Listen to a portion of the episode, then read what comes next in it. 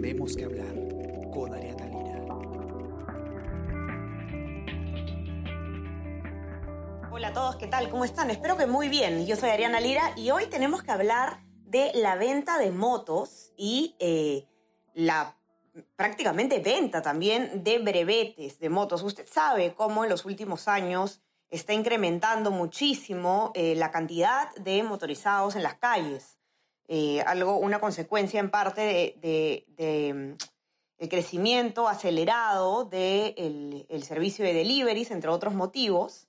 Eh, el problema es qué tan fácil es acceder a, una licencia para conducir un vehículo como estos, que, que no es un vehículo menor, es, es digamos, técnicamente es un vehículo más pequeño, pero puede generar y genera, de hecho, eh, accidentes, es un vehículo que no se puede manejar así nomás si es que no se sabe, uno tiene que, debería tener que pasar eh, pruebas para poder obtenerlo. Eh, la realidad, sin embargo, es bastante distinta. Y Juan Pablo León, periodista del comercio, líder de la campaña No te pases, ha hecho un informe bastante preocupante sobre cómo va el tema de las motos hoy en día en, el país. Y eh, lo que él cuenta, que vamos a conversar ahora, es que cada día, y escuchen bien esa cifra porque es alucinante de verdad, se venden 1.100 motos. ¿Y qué pasa con los brevetes? Los brevetes vienen en muchos casos de regalo. Usted no tiene que saber manejar. Le va a llegar su brevete cuando compre la moto. Así es preocupante la cuestión. ¿Qué tal, Juan Pablo? ¿Cómo estás? Siempre indignándonos por acá. Hola, Ariana.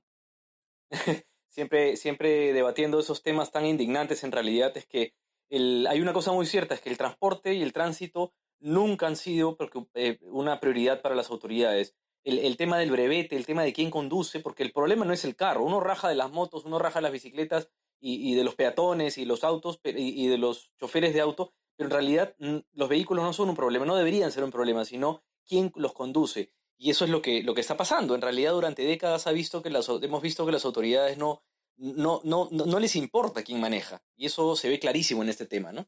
Las cifras, las cifras, como, comencemos un poco con las cifras para, para más o menos poder eh, eh, dibujarle a las personas que nos están escuchando eh, qué tan fuerte es esto que está pasando, ¿no? De, de, de, la cantidad de motos que se venden.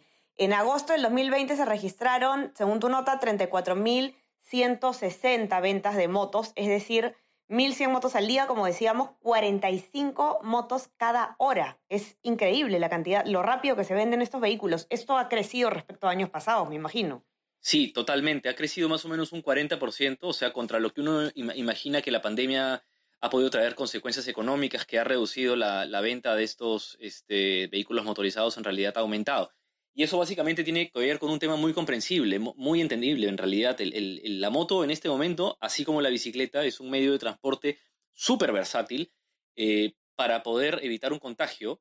Es rápido, no tienes que tener contacto porque hay un, e, evidentemente todos estamos aterrorizados de subir en una combi o en un colectivo. Entonces la gente se está comprando su moto para poder ir, este, ir cumpliendo las normas del distanciamiento, pero también porque la necesidad ha llevado a muchas personas a dedicarse al negocio, de a la actividad del delivery, de los repartos, de la mensajería, y, eso ha hecho que mucha gente se esté comprando una moto y la moto es un vehículo extraordinario para, este servicio. El, el, problema es que durante años y hasta hoy y hasta actualmente son las municipalidades provinciales los que están emitiendo las licencias de conducir. Municipalidades provinciales que durante años ni siquiera tienen un, circuito de manejo para poder, este, para poder evaluar a los choferes, ni siquiera están vinculados a, a, este, a estas clínicas, centros de salud, como, como, como sucede con el auto, para poder sacar el brevete. Entonces, durante años, uno ha tenido acceso eh, por 150 soles o 200 soles a un brevete de moto sin, eh, sin que te evalúen absolutamente nada, ni un filtro psicológico, ni un análisis de sangre, ni un análisis de vista, eso ha sido, eso ya está normalizado. El, mismo Ministerio de Transportes lo sabe y lo admite. El problema de ahora, la gran diferencia, es que la demanda de motos se ha disparado al punto en que al día se venden 100, perdón, 1.100 motos al día, cifras oficiales de la Asociación Automotriz. Y además la cantidad de choques, accidentes, atropellos este, es bastante alta. ¿no? Cada, de, de cada 10 siniestros viales, por lo menos 4 tiene involucrado una moto. Tú, tú lo que comentas es que esto ya está normalizado, que el Ministerio de Transportes lo sabe, que siempre lo ha sabido. ¿Cuál es la excusa? ¿Cuál es el, la respuesta de, de, por qué no se soluciona este problema. Es una pregunta que nos hemos hecho durante mucho tiempo, en realidad, porque en cualquier país del mundo, en cualquier país eh, con, con, buenos reglamentos, uno podría tercerizar este problema a las municipalidades porque evidentemente son los que tienen un acceso más cercano al ciudadano, entonces es más fácil pues que en una zona lejana de la Sierra de Piura uno vaya a la municipalidad a obtener su licencia de conducir. El problema es que cuando lo han tercerizado a las municipalidades, el Ministerio de Transportes las direcciones regionales de transportes y, el mismo gobierno se han abierto completamente. Es como si lo han tercerizado, pero se desentendieron completamente del problema, haciendo que eh, no fiscalicen que estas municipalidades estén cumpliendo su rol fiscalizador y haciendo efectivamente que de verdad estos choferes cumplan las normas, o sea, sean eh, evaluados correctamente en el examen de normas, en un circuito de manejo, en un, en un, en un examen de salud. Entonces, al final lo que ha pasado, este descontrol, ha terminado em, haciendo que las municipalidades se dediquen a vender brevetes de moto, un negocio redondito además, porque la demanda es altísima, con las mototaxis además sobre todo, haciendo que este, cada, imagínate, cada brevete cuesta entre 150 y 200 soles y puede, cada municipalidad tranquilamente podría estar emitiendo unos 100 y 200 al día. es un negocio impresionante. Sin el control del Ministerio de Transportes que es finalmente el ente rector en materia vial. ¿no? Y, eh, una cosa que, tú mencionabas hace un rato que es eh, cómo no tenemos, por ejemplo, digamos, la manera formal de hacerlo. O sea, eh, yo me acuerdo que también cuando trabajaba en otro medio de comunicación revisé este tema y, claro, cuando uno quería, digamos, ver cuál es la manera legal de sacar el brevete, era, era lo más complicado del mundo. O sea, dónde uno practica, dónde uno aprende, dónde uno da el examen. No nos ofrece el Estado una manera fácil no fácil, digamos, en cuestión de, de, que sea fácil pasar el examen, sino una manera eh, fácil de saber cómo hacer para, para obtener la licencia. Entonces, ¿qué pasa? Que uno no encuentra eh, cómo hacerlo a la legal y es tan simple como no solamente eh, encontrar este, en estas páginas de Facebook que tú muestras en la nota. De hecho, en, todo Internet se pueden comprar como si estuvieras buscando para, para comprarte este, qué sé yo, eh, una computadora nueva, este, un, aspirador, lo que sea, puedes buscar brevetes de moto y los encuentras así. Es, eh, mucha gente incluso eh, no sabe cómo hacerlo de la manera legal. Claro, exactamente. Lo, peor del asunto es que, o sea, claro, si tú llamas a una municipalidad, pides información, probablemente te van a dar cita para dentro de cuatro meses, porque no tienen cómo, en realidad, tomar un examen correctamente, por así decirlo. Entonces, al final, todo te conduce a llevarlo, a hacerlo de la manera de la manera express, ¿no? Como, como bien dicen. El, problema más grave incluso es que como cada municipalidad tiene su propio padrón, su propio registro de, de, brevetes, es posible que un chofer, de hecho eso ya sucede, hay conductores de moto que tienen cuatro brevetes, ¿no? Que tiene un brevete en Guarochirí, un brevete de moto en Ollón, otro brevete en Chincha y otro en Callao, entonces, y otro en Canta, porque Canta está emitiendo muchos brevetes actualmente. Este, entonces, al final puedes matar con un brevete, atropellas y matas con un brevete de moto, pero te quedan otros tres porque te van a quitar el primero, te quedan otros tres para, para seguir matando. E, eso es, eso es el problema de, la, de, que el MTC nunca ha hecho un empadronamiento, una, de alguna manera un empadronamiento centralizado con su propio sistema nacional de conductores. Existe un sistema nacional de conductores en el que solamente están los choferes de auto, de camión, de minivan, pero no de motos. O sea, como si la moto fuera, sí, fuera mm, todavía un juguete, ¿no? Este, y eso es lo grave. O sea, uno puede tener literalmente cuatro brevetes distintos. Y, y el, la municipalidad tiene tan poco control sobre la identidad de estos choferes este, que incluso uno podría en este momento pedir por delivery uno con una identidad completamente falsa. Le puedes, le puedes en este momento por delivery, por WhatsApp, le puedes hacer un brevete, le puedes crear un brevete al presidente Vizcarra, por ejemplo, ex, ex ministro de Transportes además, este, y al final te lo van a emitir y va a ser válido a nivel nacional, eso es lo peor de todo, ¿no? Sí, en relación a eso, una, una cosa eh, que me pareció bastante interesante en tu nota, eh, eh, o sea, es una, una, reflexión, ¿no? Que, que, como estos brevetes tienen, pues, este, no tienen los datos, este, digamos, verificados, tu fuente, una persona que, que fue a, sacar el brevete sin, o sea, que, que obtuvo la brevete y la, el brevete y la moto sin siquiera saber prender una moto, eh, si es que tuviera un accidente de tránsito y necesitara una transfusión de sangre, le harían una transfusión con un tipo de sangre que no es la suya, así de grave puede ser el asunto. Así es, totalmente.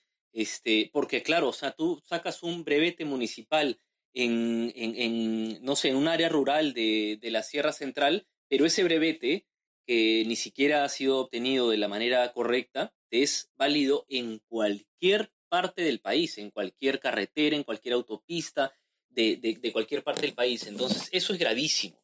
¿no? Que el MTC además no se haya preocupado eh, por interconectar todas las licencias durante tanto tiempo, me parece que es, eh, eh, de verdad que esto solamente demuestra, o sea, ya me alejo un poco del rol del periodista y me pongo como rol de ciudadano. Eso demuestra que, que sinceramente, el, el, Ministerio de Transportes nunca se ha preocupado por, por, la, por, por quién está detrás del volante, por quién maneja, por la seguridad vial, ¿no? Parece como si siempre hubiera sido un ministerio de, de infraestructura, ¿no? Que siempre ¿no? Eh, se priorizan los puentes, las carreteras, las pistas, los carriles, pero nunca quién conduce los vehículos que van sobre eso.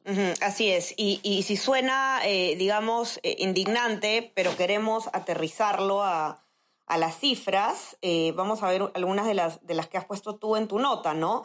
según Lima Expresa, que está a cargo de la vía de evitamiento y la vía expresa línea amarilla, registra que por cada 750 siniestros viales que están grabados en video, al menos 340 tienen una moto involucrada, 45% de los casos de accidentes en estas rutas son producidos por motos, ¿no? Y, tienes otras cifras más, si, si, no me equivoco, Juan Pablo. Sí, exactamente. Es los, nosotros tenemos también acceso a la central de emergencia del Cuerpo de Bomberos Voluntarios del Perú, eh, que ellos son los que muchas veces llegan primero a atender los siniestros viales. Y, y podemos ahí sacar, hemos podido sacar en la estadística con facilidad que por cada 10 siniestros viales, choques, atropellos, este, despistes que existen, que, ocurren eh, en el país, por lo menos tres o cuatro tienen alguna moto involucrada, ¿no? Lo cual en realidad al parecer coincide un poco con la escasa capacidad y profesionalismo que tienen los choferes de moto.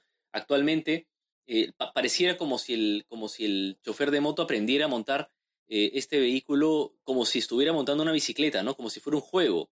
Pero esto no es una cosa de juegos. O sea, este vehículo puede pesar 200 kilos y alcanzar los 150 kilómetros por hora. Así es, así es. ¿Cuánta desidia, Juan Pablo? Realmente, eh, como tú lo dices, ¿no? ¿Cuánto tiempo ha estado esto en las narices del MTC? Porque esto no es algo eh, nuevo, no es, no es algo que se conozca eh, recién, sino que es algo que viene reportando además este, tu equipo hace muchísimo tiempo y, simple y llanamente se, se sigue mirando para el costado. Es realmente increíble. Los que nos escuchan entren a leer la nota para que puedan ver los detalles.